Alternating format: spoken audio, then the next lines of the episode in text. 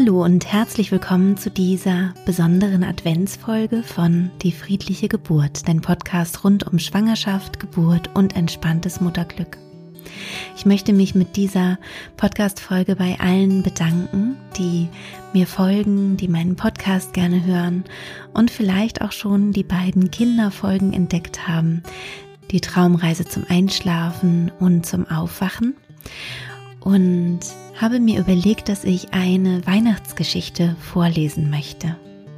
Diese Folge ist also nicht nur für werdende Mamas oder werdende Papas, sondern auch für Kinder. Allerdings ist es eine Geschichte, die eher für etwas ältere Kinder ist. Vielleicht so etwa ab fünf, würde ich sagen. Ich lese eine sehr alte Geschichte vor, die im 19. Jahrhundert entstanden ist Sie wurde von Adalbert Stifter aufgeschrieben. Er war damals Maler und Schriftsteller. Und daher ist die Sprache nicht ganz einfach. Also es gibt bestimmt ein paar Worte, die du, wenn du Kind bist, vielleicht eher selten hörst oder noch nie gehört hast. Aber ich glaube, dass die Geschichte trotzdem für sich steht und auch wirkt. Ich finde sie sehr berührend. Sie ist auch manchmal ein bisschen unheimlich, aber sie geht auf jeden Fall gut aus und ist eine, wie ich finde, wunderschöne Weihnachtsgeschichte. Der Urachhaus Verlag hat sie neu aufgelegt und neu illustriert von Marin Brieswalder und es ist ein wunderschönes Bilderbuch entstanden, das ich als Vorlage genommen habe für diese Lesung.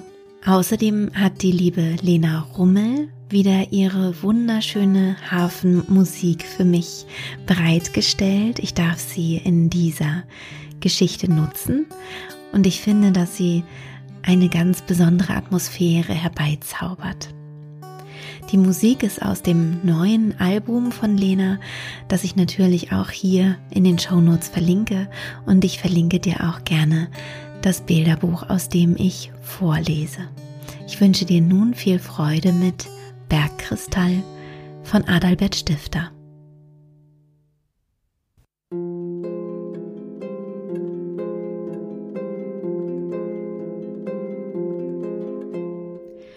Oben im hohen Gebirge, in einem ziemlich weiten Tal, liegt das Dörfchen Gscheid. Vor vielen Jahren ging noch keine Straße dorthin und es kamen kaum Menschen vorbei, sodass seine Bewohner eine eigene Welt bildeten. Sie kannten einander alle mit Namen und mit den einzelnen Geschichten von Großvater und Urgroßvater her. Von Gscheid aus sieht man gegen Süden einen Schneeberg, den Gars. Man erreicht ihn über einen guten, schönen Weg, der über einen sogenannten Hals einen Bergrücken führt. Auf dem Hals ist lauter Tannenwald, und auf der größten Erhöhung desselben steht ein Mahnmal, das die Leute die Unglückssäule nennen, weil dort einmal jemand umgekommen war.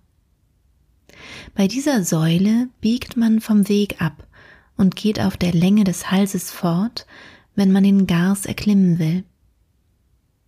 Der gebahnte Weg aber führt weiter in das jenseitige Tal, das viel schöner und blühender ist als das von Gscheid. An seinem Eingang liegt der stattliche Marktflecken Milsdorf. Seine Bewohner sind viel wohlhabender als die in Gscheid, und obwohl nur drei Wegstunden zwischen den beiden Tälern liegen, so sind doch Sitten und Gewohnheiten wie der äußere Anblick so verschieden, als ob eine große Anzahl Meilen zwischen ihnen läge. Darin stimmen sie aber überein, dass sie an Althergebrachtem hängen, Austausch mit der Welt draußen leicht entbehren, ihr Tal außerordentlich lieben und ohne dieses kaum leben können. So vergingen oft Monate oder fast ein Jahr, ehe ein Bewohner von Gscheid in das jenseitige Tal hinüberkam und den großen Marktflecken Milsdorf besuchte. In Gscheid gab es einen Schuster, der früher ein Gemsenwildschütze gewesen war und überhaupt in seiner Jugend, wie die Gscheiter sagen, nicht gut getan hatte. Er hatte von seinem Vater das Handwerk gelernt, war auf Wanderungen gegangen und endlich wieder zurückgekehrt. Doch er kleidete sich eigenwillig und keck, war auf allen Tanzplätzen und Kegelbahnen zu sehen und ging mit seinem Gewehr zu allen Schießtreffen der Nachbarschaft. Wenn ihm jemand eine gute Lehre gab, so pfiff er ein Liedlein. In Milsdorf aber war ein Färber, welcher gleich am Anfang des Marktfleckens, wenn man auf dem Weg von Gscheid hinüberkam, ein sehr ansehnliches Gewerbe hatte.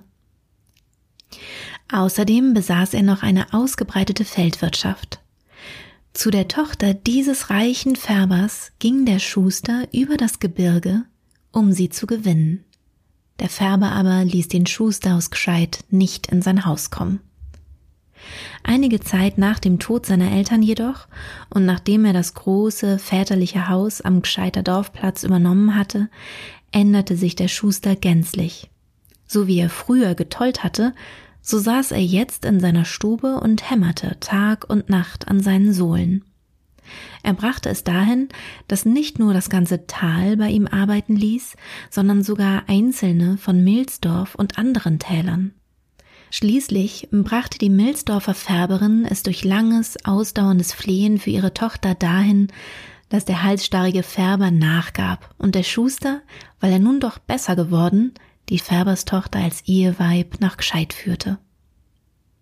Weil die Bewohner von Gscheid aber so selten aus ihrem Tal kamen und nicht einmal oft nach Milsdorf hinübergingen, von dem sie durch Bergrücken und durch Sitten geschieden waren, so geschah es, dass die Färberstochter von Milsdorf, da sie Schusterin in Gscheid geworden war, doch immer von allen Gscheidern als Fremde angesehen wurde.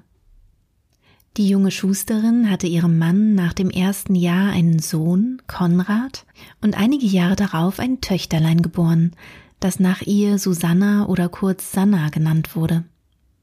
Die Färberin von Milsdorf kam nun sehr oft nach Gscheid herüber, um ihre Enkelkinder zu sehen, ihnen Geschenke zu bringen, eine Weile dazubleiben und dann mit guten Ermahnungen zu scheiden. Doch je älter sie wurde, desto beschwerlicher wurde der Weg für sie. Da machte man es umgekehrt und die Kinder wurden oft auf einem kleinen Fuhrwerk zu den Großeltern gebracht. Als sie aber größer waren, gingen sie zu Fuß entweder mit der Mutter oder mit einer Magd nach Milsdorf. Ja, da der Knabe geschickt, stark und klug geworden war, ließ man ihn allein den bekannten Weg über den Hals gehen, und wenn es sehr schön war und er bat, erlaubte man auch, dass ihn die kleine Sanna begleitete. So geschah es, dass die beiden Kinder den Weg über den Hals öfter zurücklegten als die übrigen Dörfler zusammengenommen, und da schon ihre Mutter in Gscheid immer gewissermaßen wie eine Fremde behandelt wurde, so wurden durch diesen Umstand auch die Kinder fremd, sie waren kaum Gscheider und gehörten halb nach Milsdorf hinüber.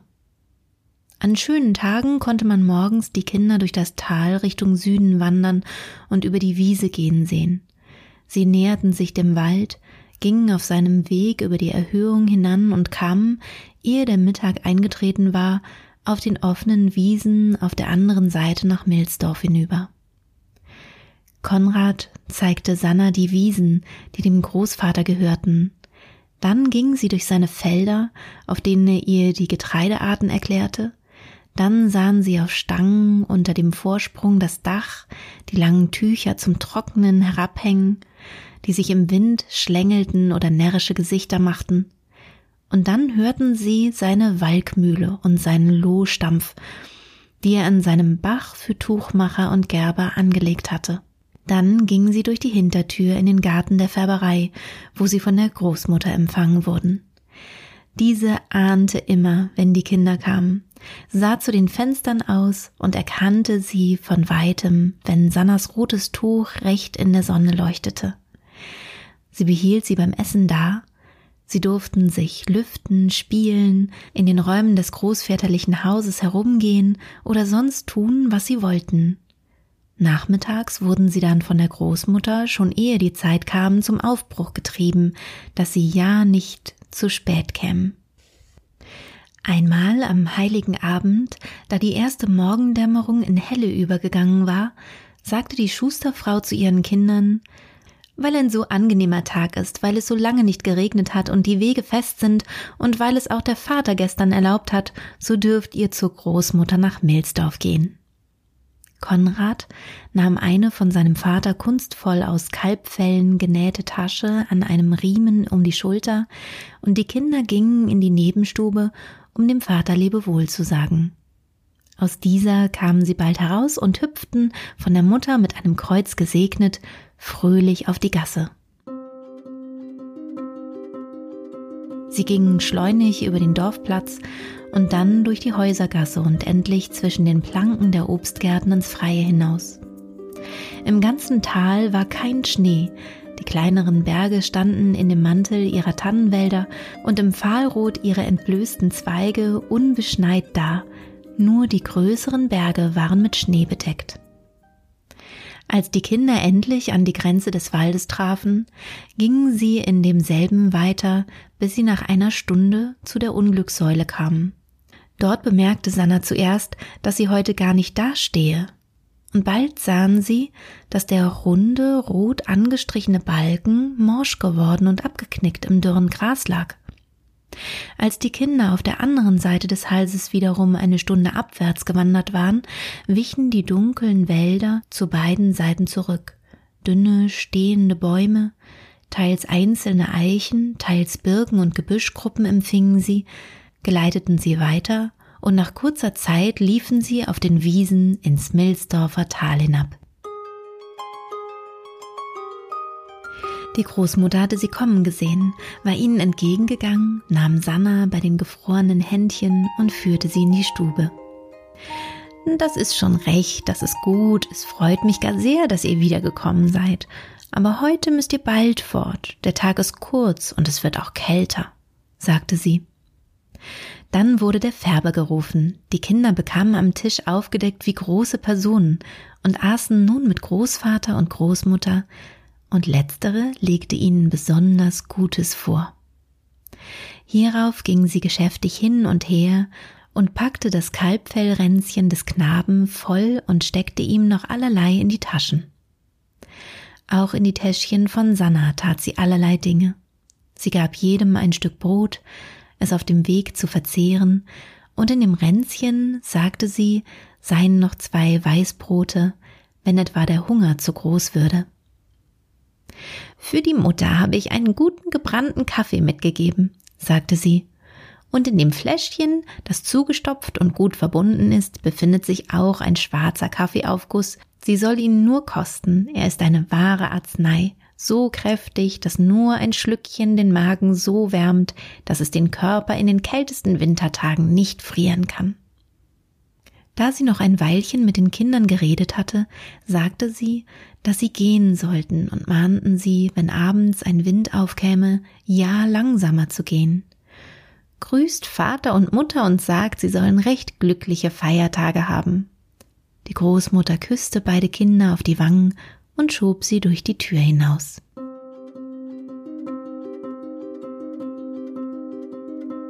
Die Kinder gingen durch Milsdorfer Felder und wendeten sich zu den Wiesen hinauf. Als sie auf den Anhöhen gingen, wo zerstreute Bäume und Gebüschgruppen standen, fielen äußerst langsam einzelne Schneeflocken. Die Kinder gingen freudig fort, und Sanna war recht froh, wenn sie mit dem dunklen Ärmel eine der fallenden Flocken auffangen konnte und wenn diese recht lange nicht auf dem Ärmel zerfloss. Als sie endlich an dem äußersten Rand der Milsdorfer Höhen angekommen waren, wo es gegen die dunklen Tannen des Halses hineingeht, war die dichte Waldwand schon recht lieblich gesprenkelt von den immer reichlicher herabfallenden Flocken. Sie gingen nunmehr in den dicken Wald hinein, der den größten Teil ihrer noch bevorstehenden Wanderung einnahm. Das erste, was die Kinder sahen, als sie den Wald betraten, war, dass der gefrorene Boden sich grau zeigte, als ob er mit Mehl besät wäre, und dass auf den verschiedenen grünen Zweigen der Tannen und Fichten, die sich wie Hände öffneten, schon weiße Fläumchen saßen. Die Freude der Kinder war sehr groß. Sie traten auf den weichen Pflaum und suchten mit dem Fuß absichtlich solche Stellen, wo er dichter zu liegen schien. Es war eine große Ruhe eingetreten, und der ganze Wald war gleichsam ausgestorben. Dann fielen die Flocken stets dichter, und nach kurzer Zeit brauchten die Kinder den Schnee nicht mehr zu suchen, um in ihm zu warten, denn er lag schon so dicht, dass sie ihn überall weich unter den Sohlen spürten, und wenn es so ruhig und heimlich war, so war es, als ob sie das Knistern des in die Nadeln herabfallenden Schnees vernehmen könnten.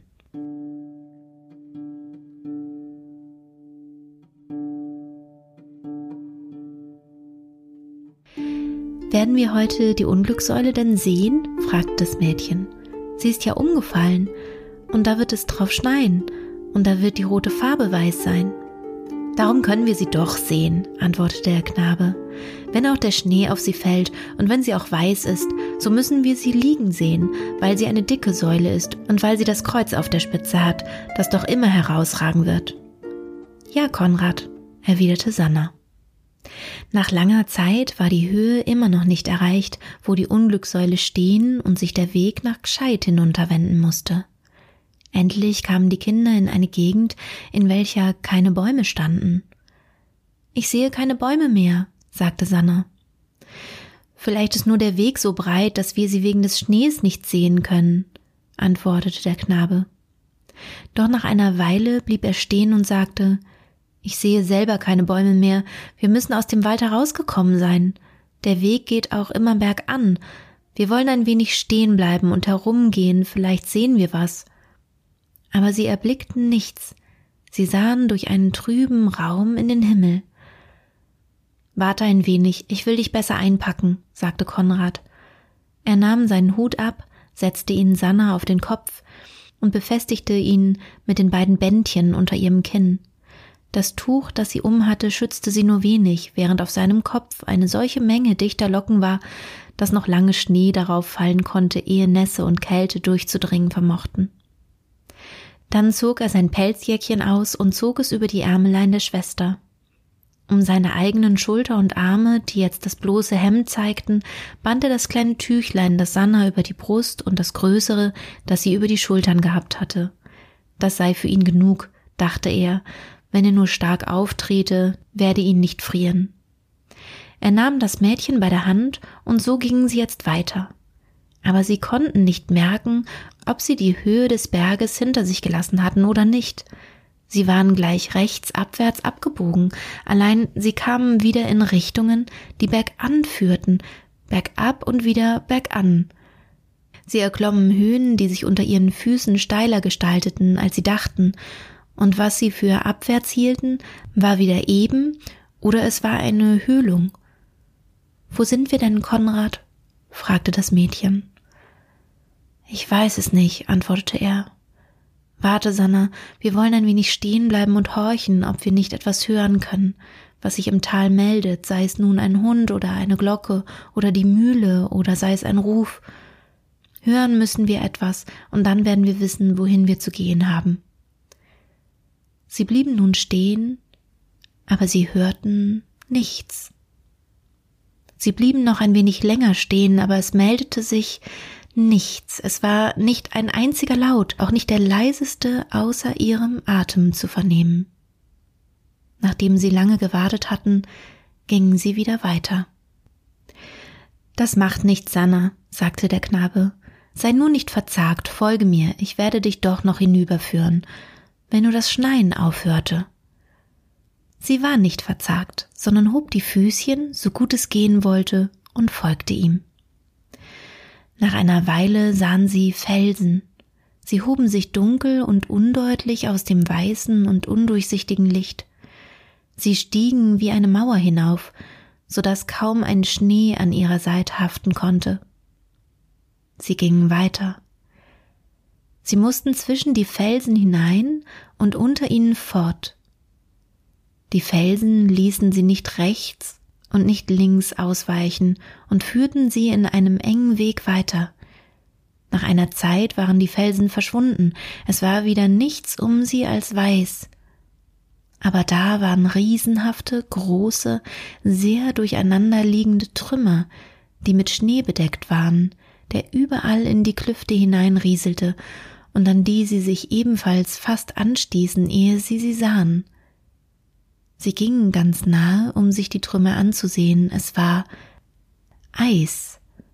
lauter Eis. Da lagen Platten da, die mit Schnee bedeckt waren, an deren Seitenwänden aber das glatte, grünliche Eis sichtbar war. Es lagen Hügel da, die wie zusammengeschobener Schaum aussahen, an deren Seiten es aber matt flimmerte und glänzte, als wären Balken und Stangen von Edelsteinen durcheinander geworfen worden. Es lagen ferner gerundete Kugeln da, die ganz mit Schnee umhüllt waren, es standen Platten und andere Körper auch schief oder gerade aufwärts, so hoch wie der Kirchturm in Gscheid oder wie Häuser. Da muss recht viel Wasser gewesen sein, weil so viel Eis ist, sagte Sanna. Nein, das ist von keinem Wasser, antwortete der Bruder. Das ist das Eis des Berges, das immer oben ist, weil es so eingerichtet ist. Wir sind auf dem Berg, Sanna, weißt du, den man von unserem Garten aus im Sonnenschein so weiß sieht. Wir werden jetzt über die Stellen hinabgehen, die man von unten ganz blau sieht, dann durch die Wälder, in denen die Felsen sind, dann über die Wiesen und dann werden wir in dem Tal von Gscheid sein und recht leicht unser Dorf finden. Ja, Konrad, sagte das Mädchen.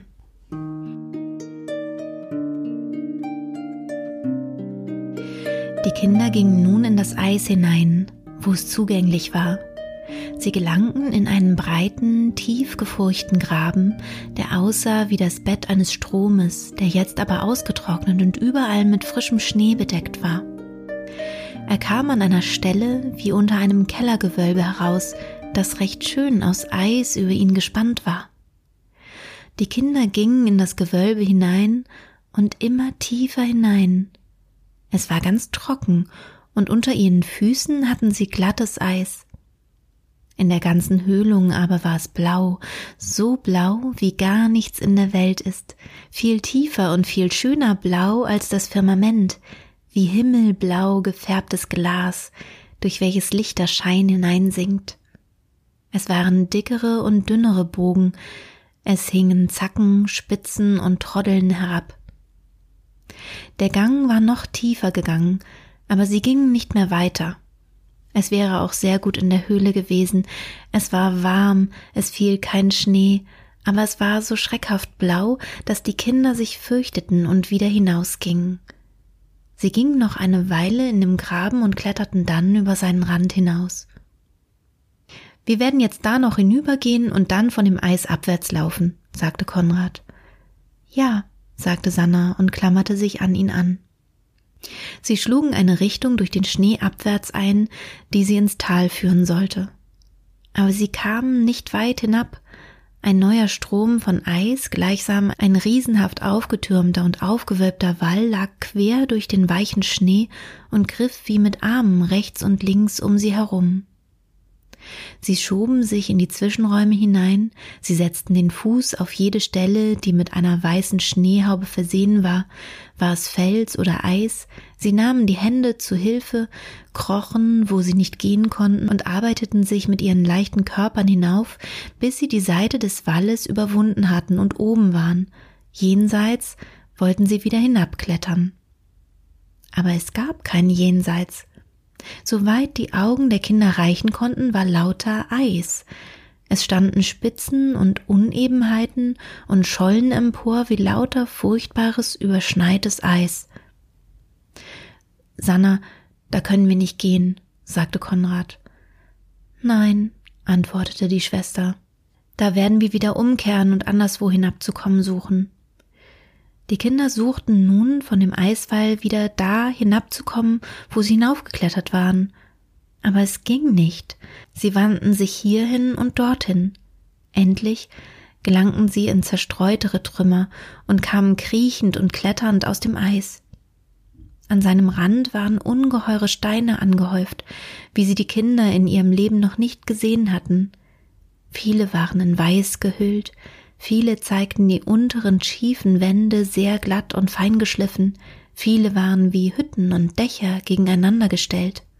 Nicht weit von den Kindern standen mehrere Felsen gegeneinander gelehnt, und über ihnen lagen breite Blöcke wie ein Dach. Es war ein Häuschen, das entstanden war, nach vorne offen rückwärts und an den Seiten aber geschützt, und im Inneren war es trocken, und es war auch endlich finster geworden. Sanna, sagte der Knabe, wir können nicht mehr hinabgehen, weil es Nacht geworden ist und weil wir fallen oder in eine Grube geraten könnten. Wir werden da unter die Steine hineingehen und da werden wir warten. Die Sonne geht bald wieder auf, dann laufen wir hinunter. Weine nicht, ich bitte dich, weine nicht, ich gebe dir alle Dinge zu essen, die uns die Großmutter mitgegeben hat. Sie weinte auch nicht, sondern nachdem sie beide unter das steinerne Überdach hineingegangen waren, wo sie nicht nur bequem sitzen, sondern auch stehen und herumgehen konnten, setzte sie sich recht dicht an ihn und war mäuschenstill. Jetzt spürten sie aber auch den Hunger. Beide nahmen ihre Brote aus den Taschen und aßen sie. Sie aßen auch die Dinge, kleine Stückchen Kuchen, Mandeln und Nüsse und andere Kleinigkeiten, die Großmutter ihnen in die Tasche gepackt hatte. Die Nacht brach schnell herein. Bald war es ringsherum finster, nur der Schnee fuhr fort, mit seinem bleichen Licht zu leuchten. Doch der Schneefall hatte aufgehört und der Schleier am Himmel fing an, sich zu verteilen, denn die Kinder sahen ein Sternlein blitzen. Weil es in der Höhle viel wärmer war als an jedem anderen Platz, an dem sie heute gewesen waren, ruhten die Kinder eng aneinander sitzend und schauten und vergaßen sogar die Finsternis zu fürchten. Bald spannte sich ein ganz dunkelblaues, fast schwarzes Gewölbe um die Kinder, voll von dichten, brennenden Sternen, und mitten durch diese Sterne war ein schimmerndes, breites, milchiges Band gewoben. Als eine lange Zeit vergangen war, sagte der Knabe Sanna, du darfst nicht schlafen, denn weißt du, wie der Vater gesagt hat, wenn man im Gebirge schläft, muss man erfrieren. Nein, ich werde nicht schlafen, sagte das Mädchen matt. Nach einer Zeit empfand Konrad ein sanftes Drücken gegen seinen Arm, das immer schwerer wurde. Sanna, schlafe nicht, ich bitte dich, schlafe nicht, sagte er. Nein, lallte sie schlaftrunken, ich schlafe nicht. Da fiel dem Knaben das Fläschchen mit dem Kaffeeaufguss ein. Er nahm es heraus, bückte sich zu Sanna und sagte, das ist der Kaffee, den die Großmutter der Mutter schickt koste ihn ein wenig, er wird dir warm machen. Nach Sanna trank der Knabe auch etwas. Der ungemein starke Kaffee wirkte sogleich, und sie tranken trotz der Bitterkeit immer wieder davon, sobald die Wirkung nachzulassen begann. Es war nun Mitternacht, und in diesem Augenblick läuteten die Glocken in Milsdorf. Es läuteten die Glocken in Gscheid und überall in den Tellern.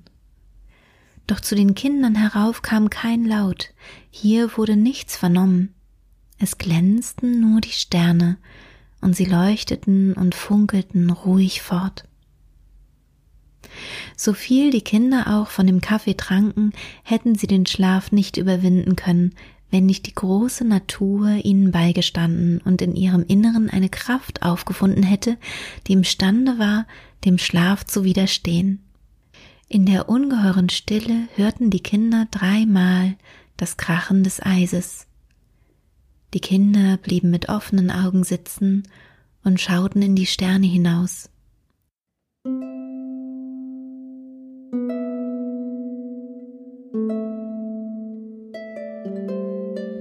Auch für die Augen begann sich etwas zu entwickeln. Vor ihnen erblühte am Himmel ein bleiches Licht, mitten unter den Sternen und spannte einen schwachen Bogen durch sie. Es hatte einen grünlichen Schimmer, der sich sachte nach unten zog. Aber der Bogen wurde immer heller und heller, bis sich die Sterne vor ihm zurückzogen und erblassten. Dann standen Garben verschiedenen Lichtes auf der Höhe des Bogens wie Zacken einer Krone und brannten, es floss hell durch die benachbarten Himmelsgegenden, es sprühte leise und ging in sanftem Zucken durch lange Räume. Hatte sich nun der Gewitterstoff des Himmels durch den unerhörten Schneefall so gespannt, dass er in diesen stummen, herrlichen Strömen des Lichtes ausfloss, oder war es eine andere Ursache der unergründlichen Natur? Nach und nach wurde es schwächer und immer schwächer. Die Gaben erloschen zuerst, bis es allmählich und unmerklich immer geringer wurde und wieder nichts am Himmel war als die tausend und tausend einfachen Sterne. Die Kinder sagten kein Wort zueinander, sie blieben fort und fort sitzen und schauten mit offenen Augen in den Himmel. Endlich fing der Himmel an, heller zu werden. Die Sterne erloschen und der Schnee vor den Höhen wurde deutlich sichtbar. Sanna, der Tag bricht an, sagte der Knabe. Wenn es nur noch ein bisschen heller wird, dann gehen wir aus der Höhle und laufen über den Berg hinunter. Die Kinder waren durch den Morgen gestärkt, wie das immer so ist, und weil sie nach ihrer Meinung nur über den Berg hinabzulaufen hatten, dachten sie an kein Essen und gingen in den Schnee hinaus. Er war in der heiteren Nacht noch trockener geworden und wich den Tritten noch besser aus. Sie warteten rüstig fort, allein sie kamen an keinen Rand und konnten in kein Tal sehen. Schneefeld entwickelte sich aus Schneefeld, und am Saum eines jeden stand alle Male wieder der Himmel. Sie gingen trotzdem weiter und kamen wieder ins Eis. Sie sahen hie und da Trümmer, die immer mehr wurden, die sich näher an sie drängten und die sie wieder zu klettern zwangen. Heute, bei der hellen Sonne, konnten sie erst sehen, wie ungeheuer groß das Eisfeld war. Zwischen jenen Stellen, wie aneinander geschmettert starrten, gingen weiße Linien wie Wege, das waren Streifen, wo sich fester Eisboden vorfand, oder die Stücke doch nicht gar so sehr verschoben waren.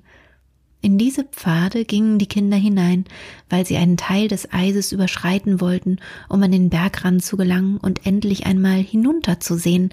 Sie sagten kein Wörtlein, aber es war auch heute wieder Eis, lauter Eis. Da schlugen sie, ihre Richtung aufgebend, den Rückweg ein und arbeiteten sich weiter, bis sie irgendwo aus dem Eis herauskamen. Sie begannen nun nach jener Richtung abwärts zu gehen, die sich ihnen eben darbot. Allein nachdem sie eine Weile abwärts gegangen waren, stieg der Schnee vor ihnen wieder empor. Also änderten sie die Richtung, um einen anderen Weg nach abwärts zu suchen.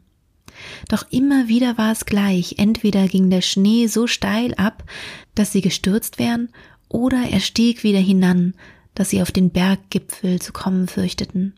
So klar die Sonne schien, so schön die Schneehöhen dastanden und die Schneefelder dalagen, so konnten sie doch die Gegenden nicht erkennen, durch die sie gestern heraufgegangen waren, da gestern alles durch den fürchterlichen Schneefall verhängt gewesen war. Auch heute blieben sie öfter stehen, um zu horchen, aber sie vernahmen nicht den geringsten Laut.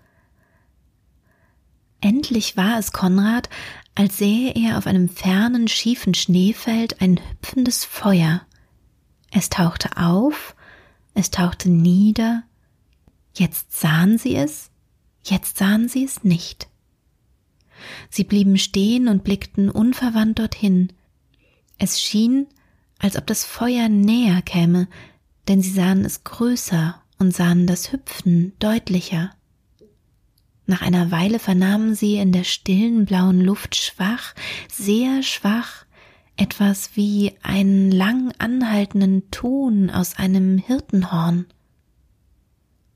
Wie aus Instinkt schrien beide Kinder laut. Nach einer Zeit hörten sie den Ton wieder, sie schrien wieder und blieben auf der gleichen Stelle stehen. Das Feuer näherte sich auch, der Ton wurde zum dritten Mal vernommen und dieses Mal deutlicher. Die Kinder antworteten wieder durch lautes Schreien. Nach einer geraumen Weile erkannten sie auch das Feuer. Es war kein Feuer, es war eine rote Fahne, die geschwungen wurde. Zugleich ertönte das Hirtenhorn näher, und die Kinder antworteten. Sanna, rief der Knabe, da kommen Leute aus Gscheid, ich kenne die Fahne. Nach einer Zeit sahen die Kinder auch die Menschen, die bei der Fahne waren, kleine schwarze Stellen, die sich zu bewegen schienen. Der Ruf des Hornes wiederholte sich von Zeit zu Zeit und kam immer näher, und die Kinder antworteten jedes Mal. Endlich sahen sie über den Schneeabhang mehrere Männer mit ihren Stöcken zu sich herabkommen, die die Fahne in ihrer Mitte hatten. Da sie näher kamen, erkannten sie sie. Es war der Hirt Philipp mit dem Horn, seine zwei Söhne und mehrere Bewohner von Gscheid. Gelobt sei Gott, schrie Philipp, da seid ihr ja, der ganze Berg ist voll Leute.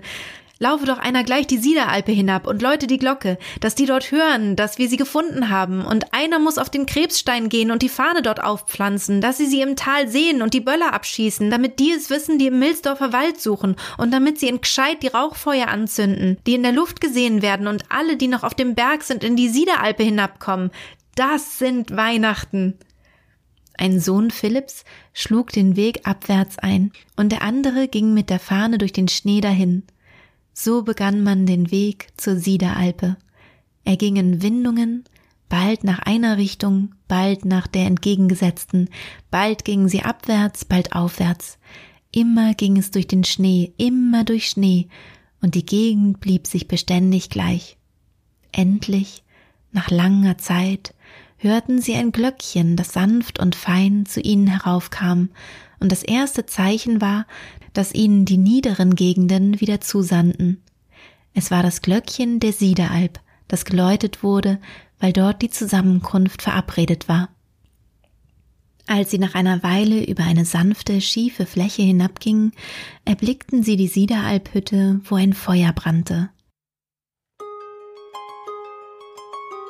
Die Mutter der Kinder war da, und mit einem Schrei sank sie in den Schnee zurück, als sie die Kinder kommen sah.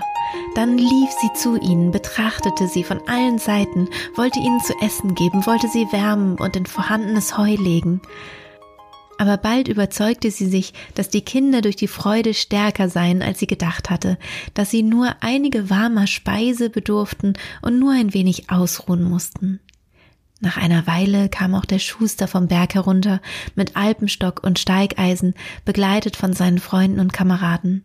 Sebastian, da sind Sie, rief die Schusterin ihrem Mann zu.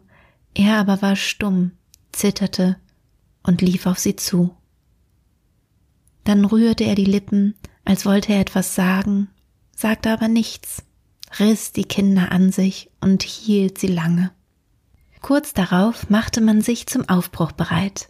Von der Siederalphütte musste man noch bis zum Haus, um von der Unglückssäule aus nach Gscheid hinabzukommen. Als sie sich dem Wald des Halses näherten, kam wieder eine Abteilung Männer auf die Herabgehenden zu. Es war der aus Angst aschenhaft entfärbte Färber, der an der Spitze seiner Knechte, seiner Gesellen und mehrerer Milsdorfer bergab kam. Da sind sie ja, da sind sie ja, Gott sei Dank, antwortete der Färber. Ich weiß es schon, dass sie oben waren, als dein Bote in der Nacht zu uns kam und wir mit Lichtern den ganzen Wald durchsucht und nichts gefunden haben. Und als dann das Morgengrau anbrach, bemerkte ich sofort, wo der Weg links von der Säule gegen den Schneeberg hinanführt, hin und wieder geknickte Reiserchen und Rütchen, da wusste ich es. Danke Gott auf den Knien, mein Schwiegersohn, dass kein Wind gegangen ist. Hundert Jahre werden wieder vergehen, bis der Schnee so gerade niederfällt, wie nasse Schnüre von einer Stange hängen. Wäre ein Wind gegangen, so wären die Kinder verloren gewesen. Ja, danken wir Gott, danken wir Gott, sagte der Schuster. Der Färber, der seit der Ehe seiner Tochter nie in Gscheid gewesen war, beschloss, die Leute nach Gscheid zu begleiten. An der Unglückssäule wartete ein Schlitten, den der Schuster auf alle Fälle dahin bestellt hatte. Man setzte die Mutter und die Kinder hinein, versah sie hinreichend mit Decken und Pelzen und ließ sie nach Gscheid vorausfahren. Die anderen folgten und kamen am Nachmittag in Gscheid an. In Gscheid wartete die Großmutter, die herübergefahren war. Die Kinder waren von dem Getriebe betäubt, sie hatten noch etwas zu essen bekommen und man hatte sie ins Bett gebracht. Spät gegen Abend, als sie sich ein wenig erholt hatten, als einige Nachbarn und Freunde sich in der Stube eingefunden hatten und dort von dem Ereignisse redeten, die Mutter aber in der Kammer an Sannas Bettchen saß und sie streichelte, sagte das Mädchen Mutter, ich habe heute nachts, als wir auf dem Berge saßen, den heiligen Christ gesehen. O du mein geduldiges, du mein liebes, du mein herziges Kind, antwortete die Mutter, er hat dir auch Gaben gesendet, die du bald bekommen wirst.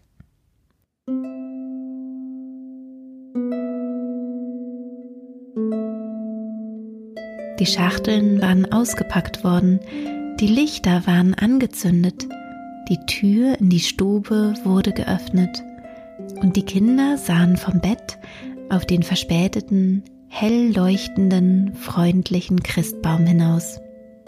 Im Gscheider Wirtshaus war es an diesem Abend lebhafter als je. Jeder erzählte, was er gesehen und gehört, was er getan, was er geraten und was für Begegnungen und Gefahren er erlebt hatte. Das Ereignis hatte einen Abschnitt in die Geschichte von Gscheid gebracht und man sollte noch nach Jahren davon reden. Die Kinder waren von dem Tage an erst recht das Eigentum des Dorfes geworden. Sie wurden von nun an nicht mehr als Auswärtige, sondern als Eingeborene betrachtet, die man sich vom Berg herabgeholt hatte. Auch ihre Mutter Sanna war nun eine Eingeborene von Gscheid. Die Kinder aber werden den Berg nicht vergessen und werden ihn jetzt noch ernster betrachten, wenn sie im Garten sind, wenn wie in der Vergangenheit die Sonne sehr schön scheint, der Lindenbaum duftet, die Bienen summen und er so schön und so blau wie das sanfte Firmament auf sie herniederschaut.